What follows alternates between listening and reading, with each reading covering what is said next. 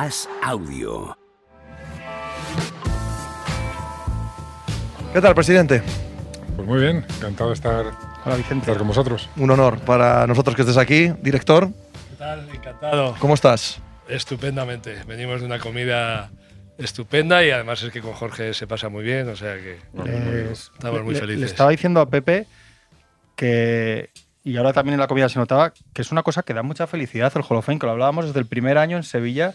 Dijimos, joder, aquí hemos dado con algo, es, es emocionante, tiene algo, ¿verdad? Que en los que los premiados, todos, la reunión ahí en Sevilla, el- lo que significa, es, es, eh, es algo, yo recuerdo, estaba diciendo a Pepe que, que estuve contigo, no sé si te acuerdas, cuando acabamos el primer año en el hotel, que estabas allí reventado, de cansado y con una cara de felicidad como pocas veces te he visto. Es decir, sí. que, y dijimos, qué cosa más bonita de verdad de corazón de esto, eh, qué chulada tenemos aquí.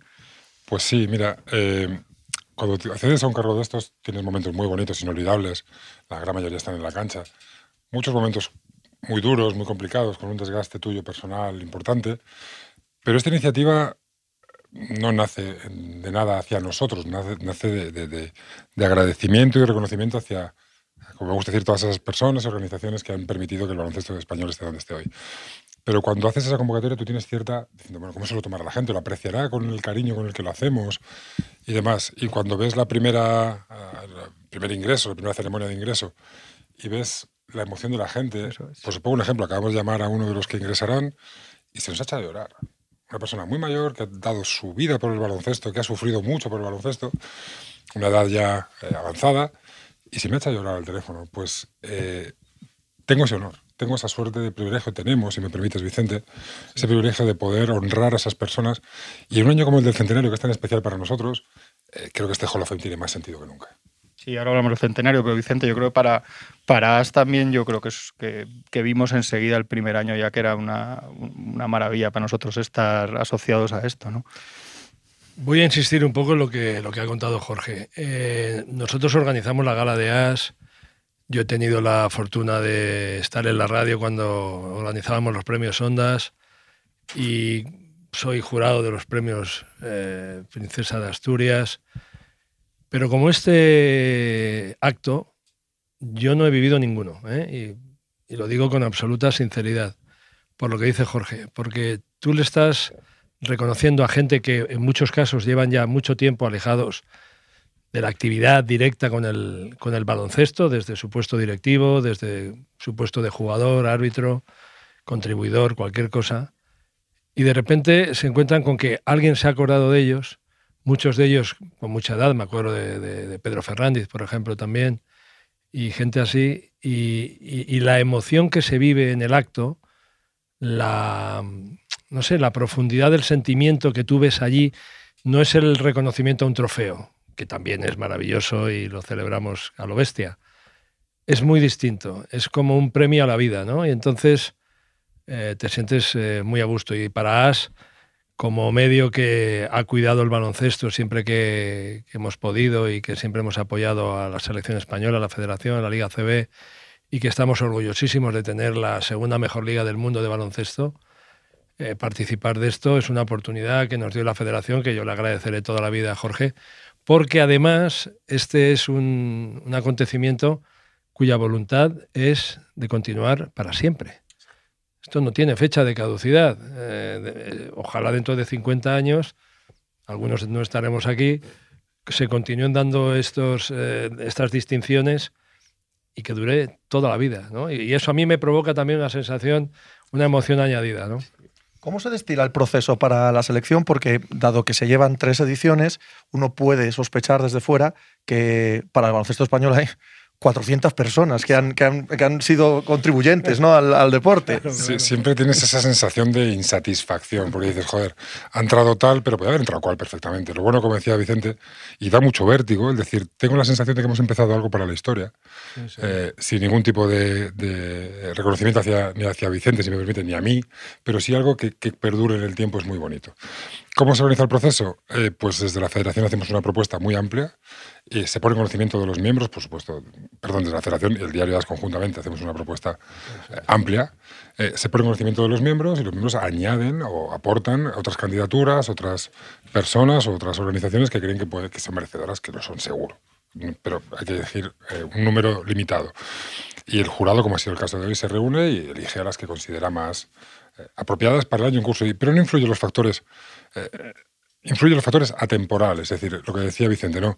Ha ganado una Copa de Europa alguien hace poquito, pues eso está muy bien para el hoy, pero aquí buscamos mucho reconocimiento a, una trayectoria, a unos años. No hay mayor valor que, como decía Vicente, alguien que acaba su carrera, dirigente, de jugador, de entrenador, de lo que sea, eh, los focos se apagan.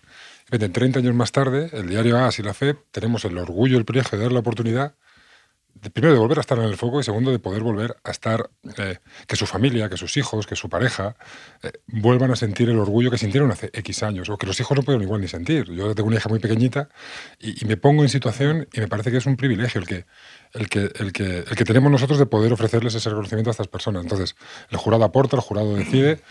Intentamos ser lo más, ser lo más justos posibles y el único consuelo que tenemos es que como tiene solución de continuidad, eh, van a entrar todos y todas los que se lo merecen sin duda. Aunque cada año siempre te quedas como diciendo, ay, qué pena que no han podido entrar tres más o cinco más o siete más. De lo que no hay ninguna duda es de que todo el que entra eh, tiene méritos más que suficientes, sobrados. ¿no? Ve uno la lista de este año bueno, y te apabulla, ¿no? O sea, se te viene encima la historia, este ¿sabes? si, si nos juntáramos aquí media hora a poner nombres, nos saldrían 300. Claro. Y dices, ostras, y este, y este, y este no hay problema. Acabarán entrando de una manera u otra y, se les reconocerá. Hemos tenido la broma durante el jurado diciendo que todos los premios estaban bastante claros. El de Pau estaba un poco en duda. Ha habido debate, ¿no? Exacto. El de Felipe no sabemos muy bien, el de Laia, pero bueno, al final se lo han merecido los chavales. Pues. Juntar, a Felipe con Escolas porque queréis que haya algo de verbena el día de la gala o algo. Vamos a poner una canasta. te tiras un tiro libre, tiras un tiro libre que se ponga. Se visto fuera de la cancha y les he visto abrazarse Sí, en la cancha les he visto abrazarse muchas veces. Pero no buscamos el morbo. Y una de las cosas más agradables que hay es llamar al, al seleccionado y comunicárselo. Sí, ¿no? Es, una suerte. Hoy me ha tocado a mí hacerlo con Fernando Romay, por ejemplo, que ya sabéis cómo es, ha empezado, ha soltado cinco bromas antes de, de que acabara de decírselo, pero bueno, estaba encantado y también en la revista Gigantes, que bueno, pues eh, eh, claro, Gigantes es una revista que lleva un montón de años eh, haciendo frente a enormes dificultades, como toda la prensa de este país, y más la prensa especializada, semanal o mensual, y, para ellos, eh, el, estar ahí en esta edición, que además es la edición del centenario de la federación, pues eh, la verdad es que se emocionan y, yo con ellos, ¿no? A mí Ojalá me dedicara a eso toda la vida. Comentábamos cuando hemos, cuando hemos contado la lista, hemos presentado a la gente la lista, que yo le decía a Pepe que los dos años me ha llamado la atención que los reportajes que hacemos de todos los premiados en, en el periódico y en la web en web de los más leídos han sido los dos años, Trecet el primer año y Pedro Barte el segundo. Y esto también es aplicable a gigantes. Decíamos, ¿quién de nuestra generación, sobre todo, no, no, iba a comprar las gigantes todas, ¿no? Todas las, es como un viaje todas las de repente, ¿no? yo me acuerdo cuando compré la primera, claro. eh, perdóname la inmodestia, cuando salí yo una vez en portada y te hace una ilusión brutal. Y es que Gigante sigue aquí, como decía Vicente, con las dificultades enormes que vivimos actualmente, que alguien o que algunas personas sigan apostando por mantener viva una revista de baloncesto y tal, creo que se merece el reconocimiento. Y luego hay un premio, perdonadme, que a mí me hace mucha ilusión. Eh, al margen de Pau, que es amigo, y Felipe, y Laia, y, eh, es el de la CB. Lo digo de corazón, porque creo que si estamos viviendo con toda la modestia del mundo, pero con datos objetivos, el mejor momento del baloncesto español, eh, las ligas, las selecciones absolutas, las selecciones de formación, es en gran parte por el trabajo histórico de la CB y los últimos años por el trabajo de colaboración total y absoluta, de alineamiento total en el planteamiento que hemos tenido con la CB. Creo que esto somos un círculo virtuoso y creo que este año tan importante, además el 40 año, eh, se cumple el 40 aniversario del primer partido de, del año 83 del partido de, primer partido de la Liga CB como liga profesional, creo que es de justicia y además su actual presidente Antonio Martín, un muy buen amigo, el taller de pedirle al histórico presidente Eduardo Portela que sea el que lo recoja, ¿no? Pues llamar a Eduardo y verle llorar y ver a su mujer llorar por detrás, a doña María Planas, que la admiro un montón. Ojo, es un privilegio vivir esto, de verdad, es muy, muy bonito y mucha suerte la que tenemos. Y Jorge, el año del centenario, que como dices, España le pilla campeona de Europa, campeona del mundo, primera del ranking FIBA. En la femenina vuelve a, la élite después del, de lo del Mundial, que evidentemente es un accidente si, si haces un seguimiento de, de histórico de, los, de este torneo, torneo de España Eh, no, es, no es, como dices tú, no es una bauta de decir que está en el mejor momento de su historia, sin duda. ¿no? La Liga Andesa es la mejor liga de Europa, la segunda del mundo sin ninguna duda. La Liga Femenina Andesa es la mejor liga de Europa, sin ninguna duda. La Liga, las jugadoras extranjeras que vienen aquí lo dicen, que es la liga más competitiva de Europa. El año pasado en formación batimos todos los récords. Pero esto no lo hacemos desde el qué buenos somos o desde autocomplacencia. Es, tenemos el año del centenario, tenemos la suerte de llegar en el 100 años, en el mejor momento de nuestra historia, como dice nuestro claim, ¿no? nuestra historia, nuestro futuro, hay que reconocer, y el Fame es la herramienta más bonita y más útil posible para hacerlo, pero el futuro es, es seguir creciendo. Y si tenemos el privilegio de, haber, de habernos aprovechado del trabajo de tanta gente tantos años, tenemos una responsabilidad también, es que esto siga creciendo. Eh, Vicente, ¿qué significa para el diario AS eh, unir su imagen a, a, algo tan, tan inmenso?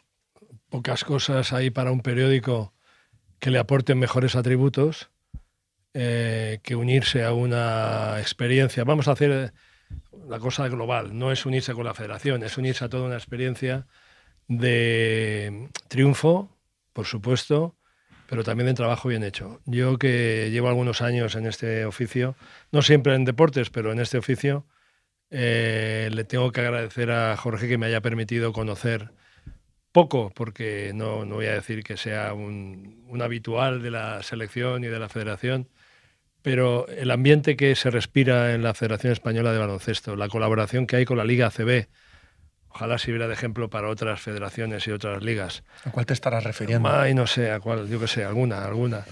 Eh, el trabajo, cómo se hace, eh, la colaboración que tenemos con ellos, el alineamiento en los objetivos. No sé, es una experiencia, de verdad lo digo, en estos tiempos en que los periodistas cada vez tenemos más problemas para acercarnos al objeto de, nuestra, de nuestro trabajo, que son los deportistas, los clubes, porque hay mil de barreras, eh, miles de barreras eh, que intermedian.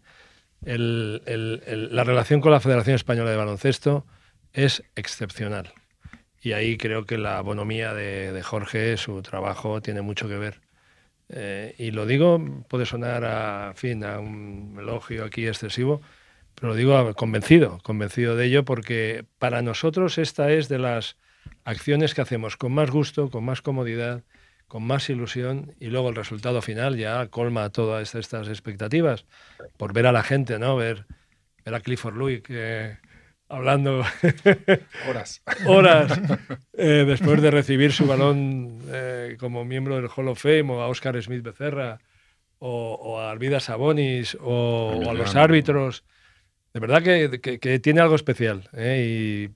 Y, y, lo digo yo, claro, que, voy a decir, pero tiene algo especial. Yo, matizar a un periodista me parece una imprudencia, pero si me permites lo voy a hacer. Yo lo hago a menudo. eh, cuando dices asociar la imagen y tal, eh, a mí se me queda muy pequeñito. Me, explico. Fuimos, hablamos, oye, tenemos esta idea, tenemos este proyecto, queremos contar con vosotros. Y a través, por supuesto, de, Vicente, pero, pero de, de, Tomás, de Juan, de todo el equipo directivo de, de AS, esto no es un evento de la FEP que AS colabora, no es un evento de la FEP que las da visibilidad.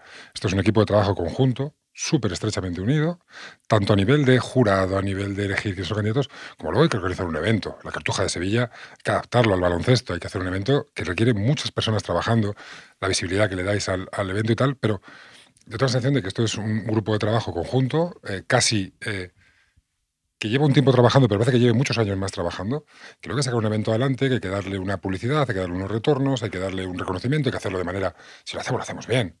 Hay que buscar la excelencia. Y esto no es la FEP hace y AS visibiliza o AS hace y la FEP ayuda. Esto es FEBAS, si me permites la expresión, que han decidido poner en marcha esta iniciativa que es preciosa. Un poco la joya de la corona este año, dentro de que todos son nombres muy importantes y muy bonitos, evidentemente es Pau Gasol eh, amigo tuyo, es compañero. De hecho, tuvimos un testimonio tuyo muy chulo en el podcast especial que hicimos porque estábamos hablando cuando hemos dado su nombre. En tres meses le retiró las camisetas a los Lakers, ha entrado en el Hall of Fame de Springfield y ahora entra en el Hall of Fame de la FEB. Son tres meses de, de su vida. No sé, poco me parece. no sé si te queda algo, si quieres decir algo de él, algo más de él. Pues mira, acabo de hablar con él.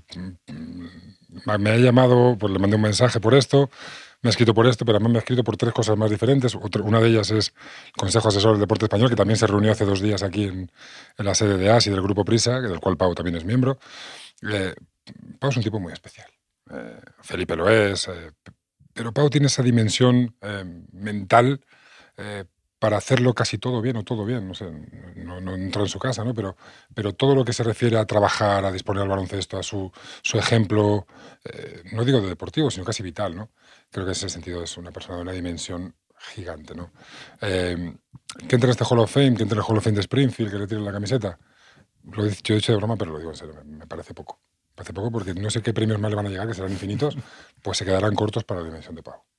Y yo creo que Laia es otro personaje que a todos los que hemos seguido muchos años el baloncesto español nos hace muchísima ilusión que esté, ¿no? Yo creo que la trascendencia, igual que en su momento Amaya el primer año, o sea, hay, hay algunas mujeres que su trascendencia es de un nivel difícil de explicar y supongo que para ti que has coincidido tanto con ella también en el tiempo y en toda la selección masculina y en la femenina, que, que tiene que ser muy especial, ¿no? Que son para ti amigos una- también y es una mujer especial. Él haya conseguido algo que no es nada fácil, que es trascender al baloncesto y trascender al deporte.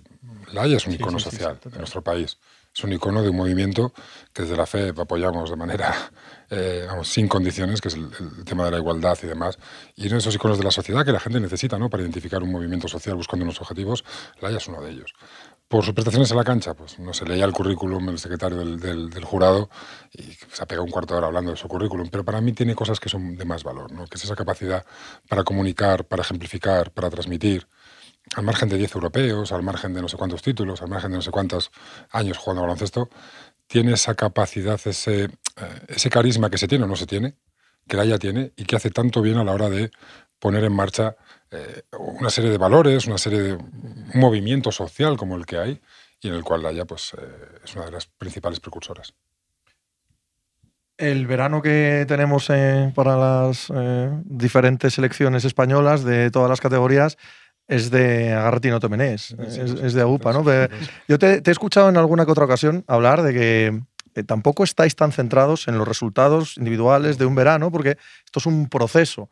Pero desde el punto de vista de, de la lupa, de estar cerca de un solo año o de lo que vimos el año pasado, es inevitable, ¿no? Vivir con una ilusión descomunal todo lo que hay este verano por delante. Nosotros fallamos mucho, alguna vez acertamos, pero fallamos más que acertamos. Pero nada es porque sí, y todo es fruto de, de muchas personas y, y mucho estudio. Al final la decisión es mía, con lo bueno y con lo malo, casi siempre con lo malo. Eh, pero cuando el año pasado decidimos poner en marcha un ciclo de U17 masculino en Málaga y el U19 este año femenino en, Madrid, no es porque se me ocurra, no es porque, oye, ¿y si organizamos esto, oye, pues mira, tal. No, esto es fruto de, que en el año 2016 pusimos en marcha un plan de, unificar toda la tipología de trabajo de todas las selecciones nacionales masculinas, femeninas, U14, U15, U20, eh, que necesitaba un tiempo de trabajo unido al camino de las ventanas, el plan B, etcétera, etcétera, que tenía que llevarnos a un punto que fuéramos exitosos hoy. Claro, hablar de eso, un deporte a siete años vista es casi hacer un ejercicio de empírico eh, muy, muy osado, ¿no? Pero cuando ves que los resultados, no los resultados deportivos, sino que el crecimiento de los jugadores y los jugadores va acompañando, tú necesitas que además eso se sepa. Entonces, la mejor manera de que se sepa es traer campeonatos a España. Nosotros podríamos vivir muy bien sin hacer esos campeonatos. Eh, muchos campeonatos, estos campeonatos suelen ser deficitarios económicamente, con lo cual podrías ahorrar dinero, podrías ahorrar tiempo, pero lo que necesitas es que esa generación que necesita ilusionar a un país, necesita ilusionar a una afición, a unos medios de comunicación, a unos patrocinadores, la gente tiene que ver que no compiten en Debrecen o no compiten en Múnich, compiten en España y la gente los ve y va a verlos. El año pasado, una final de niños, en el mejor sentido, jugando al baloncesto 17, había 8.000 personas en el Martín Carpena. Y este año, para el sub-19 femenino, pues hemos reservado el Wizzing Center y vamos a tener el suelo de cristal que no se va a jugar sobre parque no sé. ¿Podríamos vivir mejor sin eso? No tengas la, menor duda. Pero sí necesitamos nuestras competiciones muy bien, etcétera, etcétera, pero necesitamos esos eventos llamativos, esos eventos de visibilidad que nos permitan remover un poquito las ascuas eh, del, fuego para que la gente vea que estos son Pau, Felipe, Juan Carlos, que estos son Laia, que ahora son Maite Cazorla, que son Raquel Carrera y que son Jaime Fernández de Libercela, pero que después esto va a seguir. Y no solo vale con tenerlo, sino también hay que entenderlo. Y es lo que intentamos con lo que intentamos con mucho esfuerzo y, y muchos recursos económicos, la verdad. Eso es la parte bonita, luego se acerca para ti la parte dura que es estar en los palcos.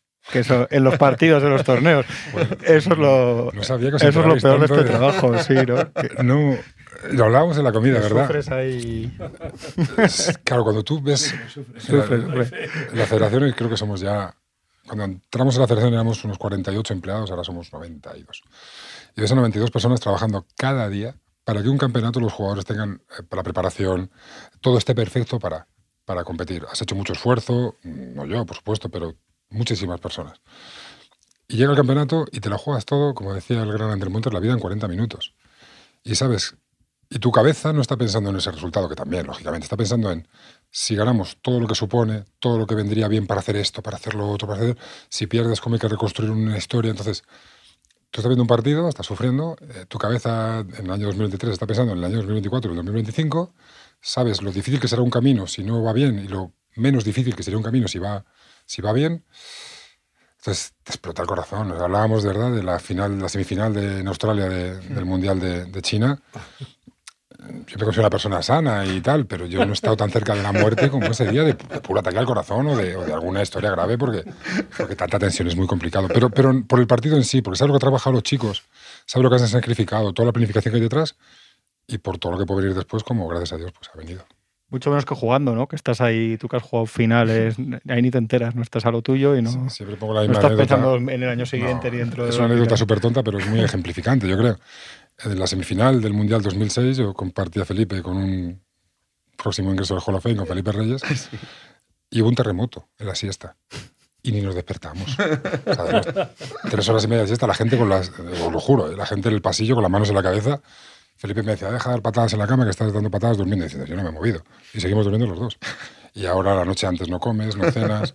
Mi director de comunicación, mi director general y director de competiciones eh, hablan mucho, se ríen de mí la noche que perdimos con Bélgica, el último Eurobásquet. Claro, el equipamiento empezó con muchas dudas, de repente el equipo gana dos partidos, va bien, y de repente te llevas un golpe que no, no te esperas, porque el equipo va hacia arriba, ¿no? Y ahí tu cabeza otra vez empieza. ¿Qué pasa así? ¿Qué pasa así? ¿Qué pasa así? ¿Qué pasa así? Y yo esa noche te dan, como diría mi madre, las claras del alba y estás pensando en plan A, plan B y vas por el plan Y y ninguno te cuadra. Hasta que llegas al entrenamiento al día siguiente, ves al equipo reírse, ves al equipo confiado, ves al equipo tal y dices, bueno, ya me relajo, pero esas 24 horas yo no se las deseo a nadie. Eh, han salido, por lo que sea, dos mundiales que España en baloncesto ganó, conquistó el título. Este año tenemos mundial de baloncesto. Evidentemente es la guinda de todo el trabajo, no es, eh, no es el objetivo final que la selección española gane el mundial, ¿no? Simplemente, bueno, eh, la superficie de todo. Pero, chico, ahí vamos a estar al final del verano esperando, como números uno del ranking FIBA, volver a hacer otro milagro. Lo normal es que no ganemos. claro. Esa es la realidad. No es normal que España tenga dos mundiales ya. No es lógico. Sobre todo en un momento en el que, siendo honestos, y, nosotros hemos sido muy honestos desde el principio, y principalmente con los medios de comunicación, esta época era un valle, esta época no era un, pico, esta era un valle. Pero claro, el valle, estos locos que se juntan un verano y de repente deciden ganar un Eurobásquet, el Eurobásquet más difícil de la historia. Y he competido muchos, os lo aseguro. He visto muchos, he visto todos y he competido la mayoría de ellos en los últimos 20 años. No he visto un Eurobásquet de este nivel. Y un equipo en transición, decide ganar. ¿Que vamos a ganar el Mundial? No, no, no es lo lógico, no entra dentro de los planes. Pero yo ya.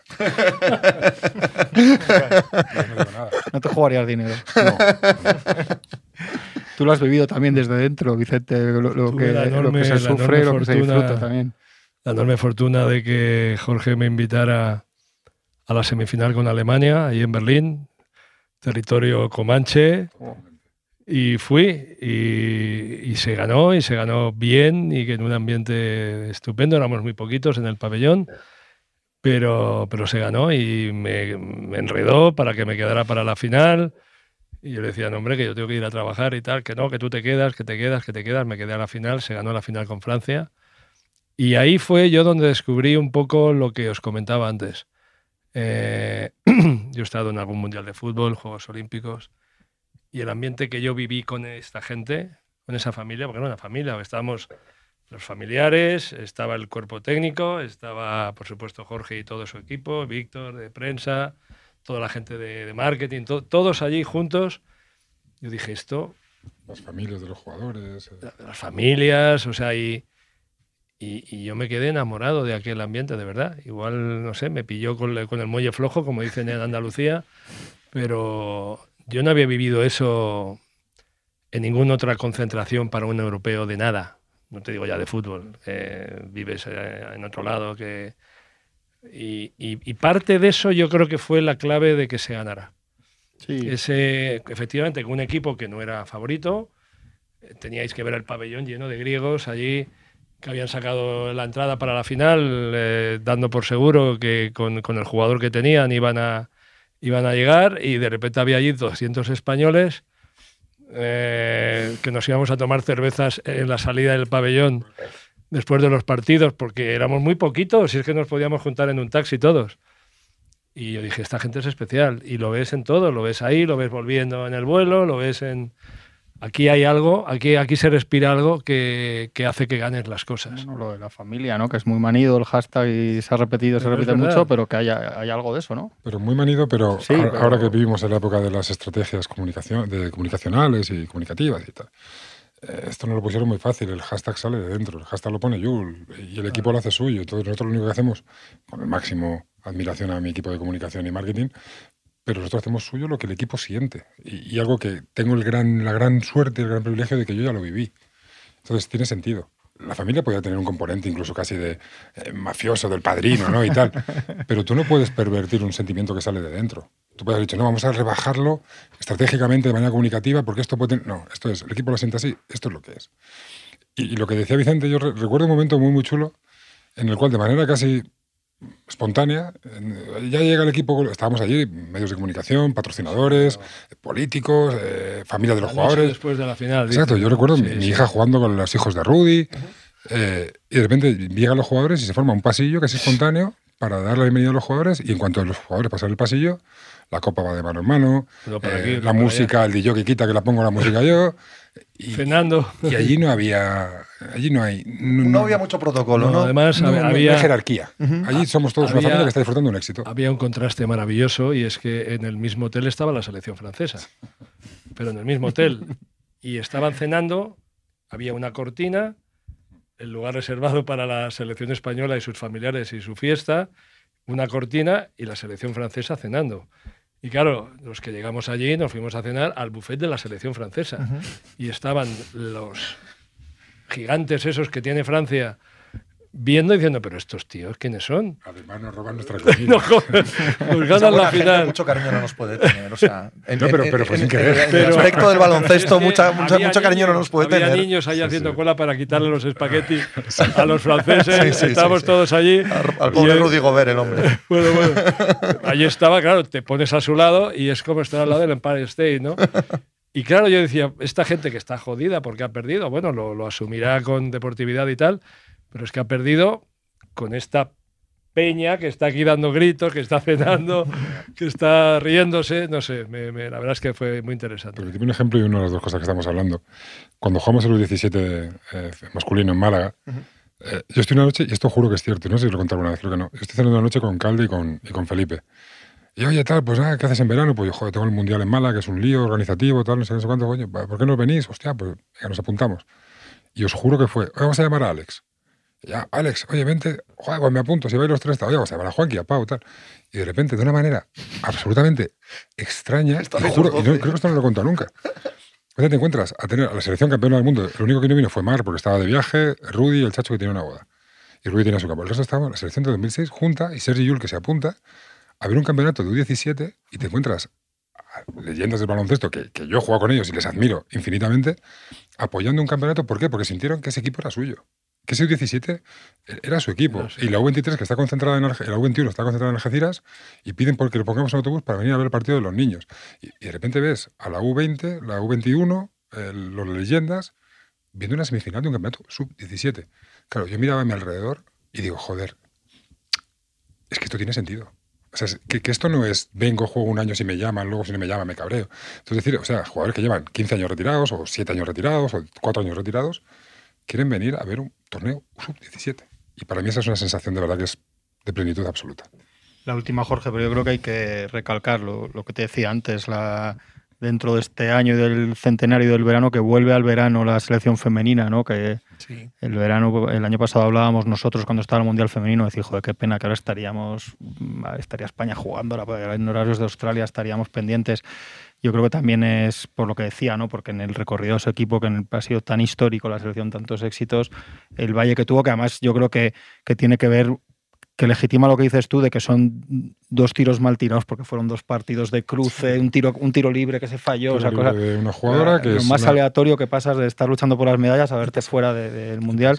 Yo creo que que vuelva la, la femenina en un ciclo nuevo eso es otra noticia excelente, ¿no? Sí, pero mira, igual que habló maravillas del masculino, permíteme que sea incluso un poquito más con el femenino. Me explico.